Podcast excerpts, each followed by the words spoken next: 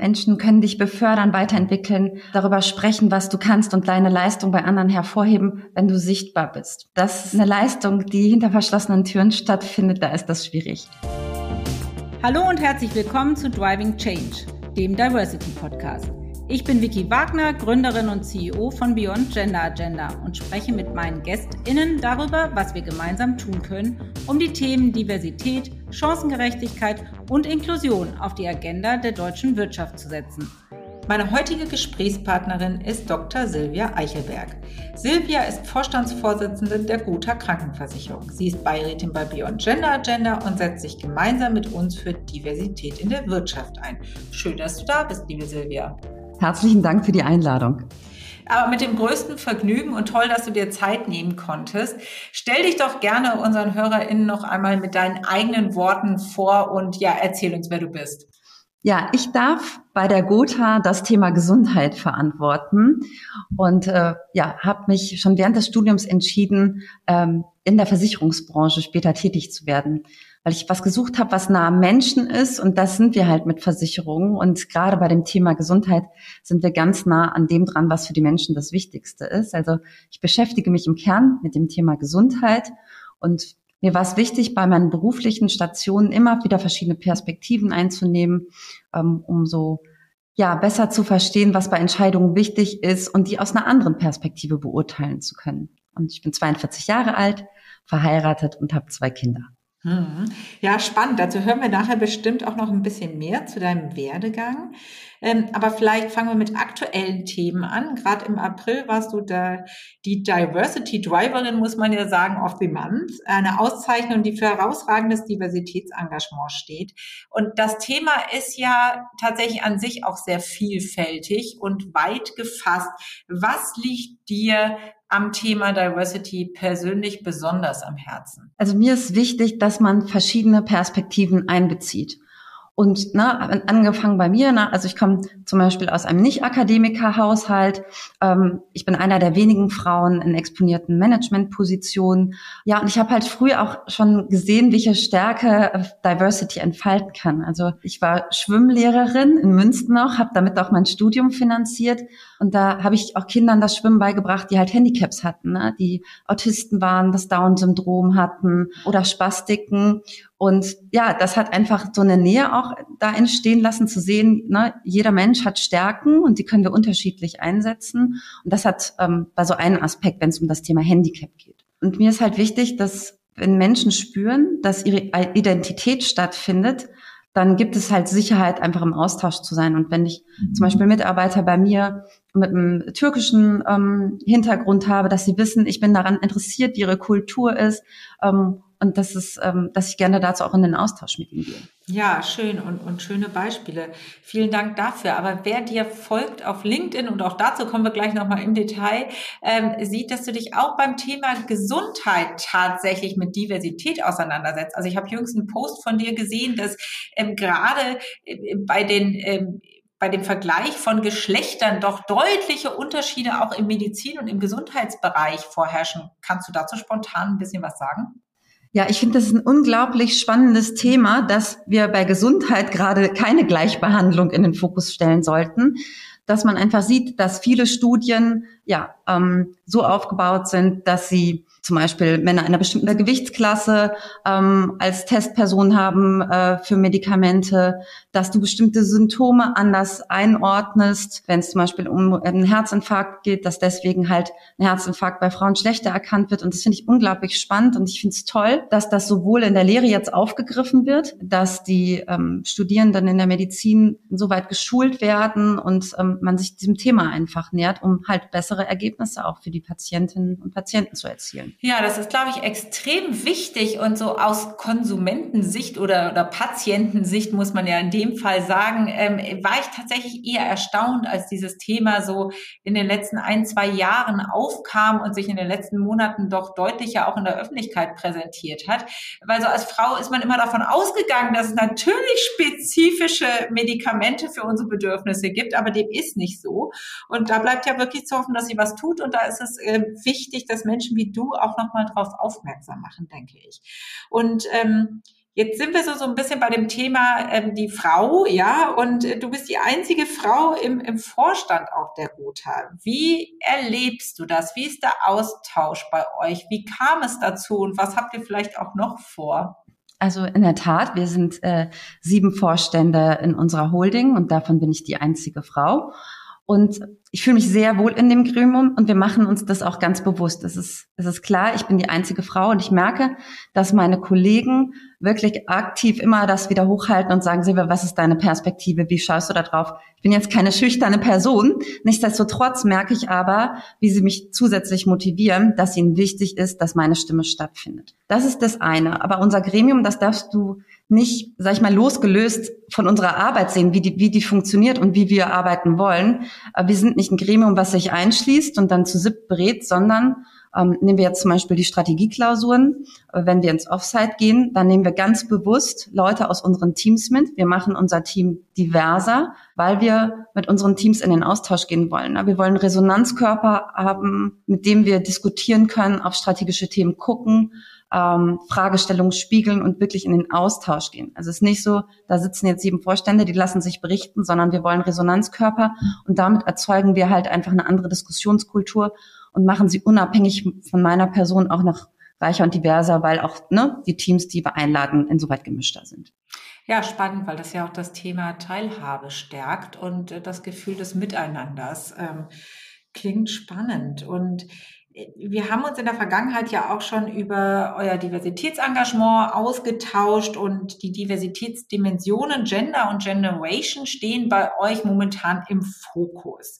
Warum ist das so und welche Bedeutung insgesamt hat Diversität für euch auch als Versicherungsunternehmen? Also grundsätzlich sowohl äh, unser Unternehmen, also unsere Mitarbeitenden sind divers, als auch unsere Kunden. Und unsere innere DNA ist ja Kraft der Gemeinschaft. Und äh, unsere Gemeinschaft ist halt keine Monokultur. Und deswegen ist es wichtig, dass wir das auch in der Strategie verankert haben. Wir wollen der Diversität in unserer Strategie aufzeigen, dass es ein Kernthema für uns ist, ja, weil unsere Kunden, unsere Gemeinschaft ähm, ist divers. Und ja, wir haben uns ähm, Ziele gesetzt, die wir angehen wollen. Du hast es angesprochen, das Thema Geschlechterdiversität und Generation. Das sind die beiden Themen, die wir ähm, als erstes in den Fokus genommen haben. Äh, wir arbeiten daran, jedes Jahr eine neue Dimension hinzuzunehmen. Aber wir wollen es halt auch strukturiert angehen, uns nicht verheben. Und gerade das Thema Generationenvielfalt, das steht in diesem Jahr stark in dem Fokus. Ähm, da ist es so, wir haben ganz viele Mitarbeiter, die eine unglaubliche Betriebszugehörigkeit haben, also die unserer Gemeinschaft quasi schon äh, bei Social Media würde man sagen, schon ganz lange folgen. Die wollen wir mitnehmen. Ja, wir sind in einer großen Transformation. Das heißt, wir brauchen neue Skills, aber es ist wichtig, auch das aufzusetzen an Know-how, was wir aus der Vergangenheit haben und dass diese Gemeinschaft auch zusammenhält. Ja, ähm, dass die, die neu hinzukommen, ein gutes Onboarding erfahren, und da wollen wir halt dran ansetzen, dass halt auch die Kolleginnen und Kollegen, die eine lange Betriebszugehörigkeit haben und damit auch ähm, älter sind, sich weiterhin zugehörig fühlen und wissen, dass sie gebraucht werden. Und das nehmen wir dieses Jahr in Fokus. Ja, heute insgesamt ein sehr wichtiges Thema, auch vor dem Hintergrund des aktuellen Führungskräftemangels und des drohenden Arbeitskräftemangels allgemein die Alten nicht zu vergessen. Und äh, man muss das ja nochmal definieren. Alt ist ja in vielen Industrien tatsächlich 50 plus. Wir reden ja hier nicht äh, von 80 oder 90 Jahren, sondern wir reden von 50 plus und äh, diese Generation mitzunehmen, halte ich, glaube ich, äh, wirklich für essentiell, um eben auch das Thema Arbeitskräftemangel in Zukunft gut anzugehen. Und das Beste ist natürlich, äh, wie du es gesagt hast, wenn man verzahnen kann. Die ganz Jungen, die dazukommen mit neuen Skill, mit letztendlich mit dem Wissen und dem Know-how der Älteren. Ja, klingt spannend, was ihr davor habt. Und ihr habt Diversität ja 2020 auch in eurer Unternehmensstrategie Ambition Mission 25 aufgenommen. So, da möchte ich jetzt mal hören, was steckt denn da so hinter? Wie weit seid ihr denn gekommen? Ähm, und was passiert denn noch bis 25? Also wir sind gestartet mit 21 Prozent Frauen in Führungspositionen. Das haben wir bereits steigern können auf 25 Prozent. Aber wir haben, sind ganz stark auch das Thema Mindset angegangen. Ne? Wir haben uns einfach intensiv damit beschäftigt, wo stehen wir eigentlich gerade? Das heißt, Themen wie zum Beispiel Gendersprache sind hochgekommen. Wie sind unsere Stellenausschreibungen? Alle Stellenausschreibungen sind jetzt konsequent auch in Teilzeit ausgeschrieben, um sichtbar zu machen, dass das Thema einfach auf den Tisch kommt. Wenn ich im Austausch bin als Führungskraft, ich suche jemanden, der kommt, dann ist klar, wir reden auch über das Thema, äh, kann oder möchte jemand diese Stelle auch in Teilzeit machen und umgekehrt, ähm, dass dem, dem Mitarbeitern auch die Möglichkeit gegeben wird, das so auch allein schon über die Stellenausschreibung anzusprechen ja, das Thema Sprache hatte ich gerade angesprochen. Wir haben Unconscious Bias Workshops angeboten für unsere Führungskräfte. Also ich mit meinem Team, ne, wir haben das auch als Chance genutzt, gemeinsam als Team zu diskutieren. Wie gucken wir da drauf? Was fällt uns auf? Was sind Erfahrungen, die wir teilen? Das ist ja auch immer spannend zu sehen, welche Perspektive hat ja jeder Einzelne von uns auch im Team dazu. Was hat er selber erlebt? Ähm, ich habe ein sehr gemischtes Team in meiner Führungsmannschaft und das ist natürlich dann, das lebt ja von, von den augenöffnenden Beispielen, die dann auch dann die einzelnen Kollegen mit den anderen teilen können. Genau, und dann sind es auch ähm, jetzt mit dem Blick nach vorne das Thema Recruiting und auch ähm, wie wir ähm, in unserer Personaldiagnostik die Themen angehen, da äh, beschäftigen wir uns auch ganz intensiv jetzt im nächsten Schritt mit dem Thema Bias. Mhm, das heißt, ihr arbeitet weiter an mehr Diversität und ich bin gespannt, wenn wir in 25 uns dazu hören, wie weit ihr gekommen seid. Klingt aber alles, als wenn es in die richtige Richtung geht. Und jetzt würde ich gerne nochmal ähm, auch zu dir als Person kommen. Also wer dir folgt, vor allen Dingen auch auf LinkedIn sieht, du wirst immer sichtbarer. Du setzt dich immer deutlicher ein für die Themen, die dir wichtig sind, für Gender Equality, für Diversität insgesamt, aber auch für das ein oder andere Sachthema. Und äh, mich würde dazu mal deine Meinung interessieren. Bist du der Meinung, dass es wichtig ist, sichtbar zu sein, um auch als Role Model zu fungieren? Also mich motiviert insoweit das Feedback, was, was kommt. Ne? Also als ich äh, gestartet habe, meine Aktivitäten auf Social Media ähm, zu intensivieren, kam sehr schnell sehr viel Feedback. Ähm, und da habe ich gemerkt, dass ja, dass die Leute interessiert und dass es für sie ja eine Inspiration ist. Das ist jetzt ein O-Ton, den ich dann ein paar Mal an der einen oder anderen Stelle gehört habe. Und ich glaube, ja, ähm, das ist schon etwas, wo Leute so einen Bezugspunkt haben ne? oder ähm, reflektieren können, ach Mensch, so macht es jemand oder auch, äh, welche Themen werden da angesprochen, klar benannt. Mhm. Ja, und ich würde tatsächlich so weit gehen, dass es ähm, eben heute noch keine Selbstverständlichkeit ist, dass eine doch äh, für das, was du erreicht hast, junge Frau mit 42 Jahren Vorständin äh, geworden ist, das erreicht hat, ähm, nebenher tatsächlich noch weitere Herausforderungen hat. Also du bist sehr sportlich, du bist Mama Mama von zwei Kindern, wie du uns eben erzählt hast. Ähm, was würdest du sagen? Ist es wichtig, dass man Vorbilder hat und hattest du selber ein Vorbild? Ähm, es gibt ganz viele Menschen in meinem ähm, Umfeld, die mich inspirieren und die ähm, insbesondere auch Sparringspartner für mich gewesen sind. Ne? Wenn ich wichtige Entscheidungen treffe, dann habe ich so für mich immer, dass ich überlege, welche drei Menschen in meinem Umfeld gibt es, äh, die jetzt eine Bereicherung mit ihrer Perspektive für meine Entscheidung sein könnten. Das heißt, es sind nicht immer die gleichen Menschen. Ähm, und so dann das, also würde ich an der Stelle vielleicht nicht von direkten Vorbildern sprechen, sondern es gibt Sachen, die mich bei den Menschen äh, begeistern und wo ich denke, das ist toll, das ist eine Qualität und die, die hilft mir, wenn ich ja, mit ihnen zusammen bin und ähm, Sachen diskutiere. Was ich schon sagen kann, ähm, meine Mutter ist jemand, ähm, die äh, mich insoweit inspiriert hat, die eine sehr positive Lebenseinstellung hat und sehr resilient ist. Und ich glaube, das ist etwas, was ich mitgenommen habe. Wir sind in einer VUCA-Welt, in einer sehr komplexen Welt unterwegs. Und da braucht's halt, ähm, wenn wir auf unseren Arbeitsalltag schauen und ne, das, äh, wie vereinbaren wir auch Familie miteinander, so diese Ruhe und Gelassenheit. Und das hat sie mir immer mitgegeben. Und ich glaube, das ist so eine Sache, die prägt mich auf jeden Fall, sowohl als Mutter als aber auch in meinem beruflichen Leben. Genau, und hilft in der heutigen Zeit. Und was auch helfen würde jetzt gegen Ende äh, unseres Podcasts, unseres schönen Gesprächs, wenn du tatsächlich aus deiner Perspektive vor dem Hintergrund deiner Karriere einfach vielleicht nochmal den ein oder anderen ganz persönlichen Tipp auch geben könntest, wie man denn das, was du erreicht hast, erreichen kann. Punkt eins wäre für mich das Thema Sichtbarkeit.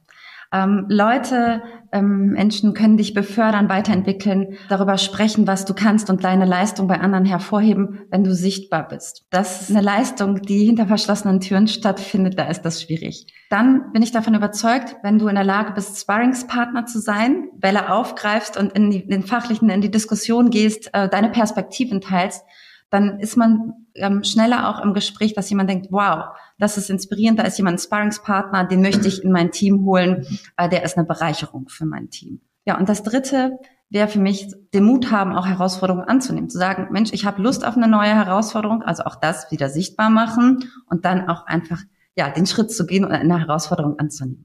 Also mit diesem wunderbaren Aufruf seid mutig und wagt euch vielleicht aus der Komfortzone einmal raus. Ähm, müssen wir leider enden. Ich danke dir für diesen inspirierenden Austausch, liebe Silvia. Herzlichen Dank, Victoria. Mir hat es auch sehr viel Spaß gemacht. Sehr, sehr gerne. Ich hoffe, euch hat diese Folge von Driving Change, dem Diversity Podcast, gefallen. Neue Folgen gibt's immer donnerstags. Und damit ihr keine Folge verpasst, abonniert uns gerne auf allen gängigen Podcast-Plattformen und folgt uns auf LinkedIn, Instagram und Twitter. Falls ihr Ideen habt, welche GästInnen ich einmal in unseren Podcast einladen soll, macht doch gerne einen Vorschlag. Ich freue mich darauf und immer über euer Feedback. Bis zum nächsten Mal, eure Vicky.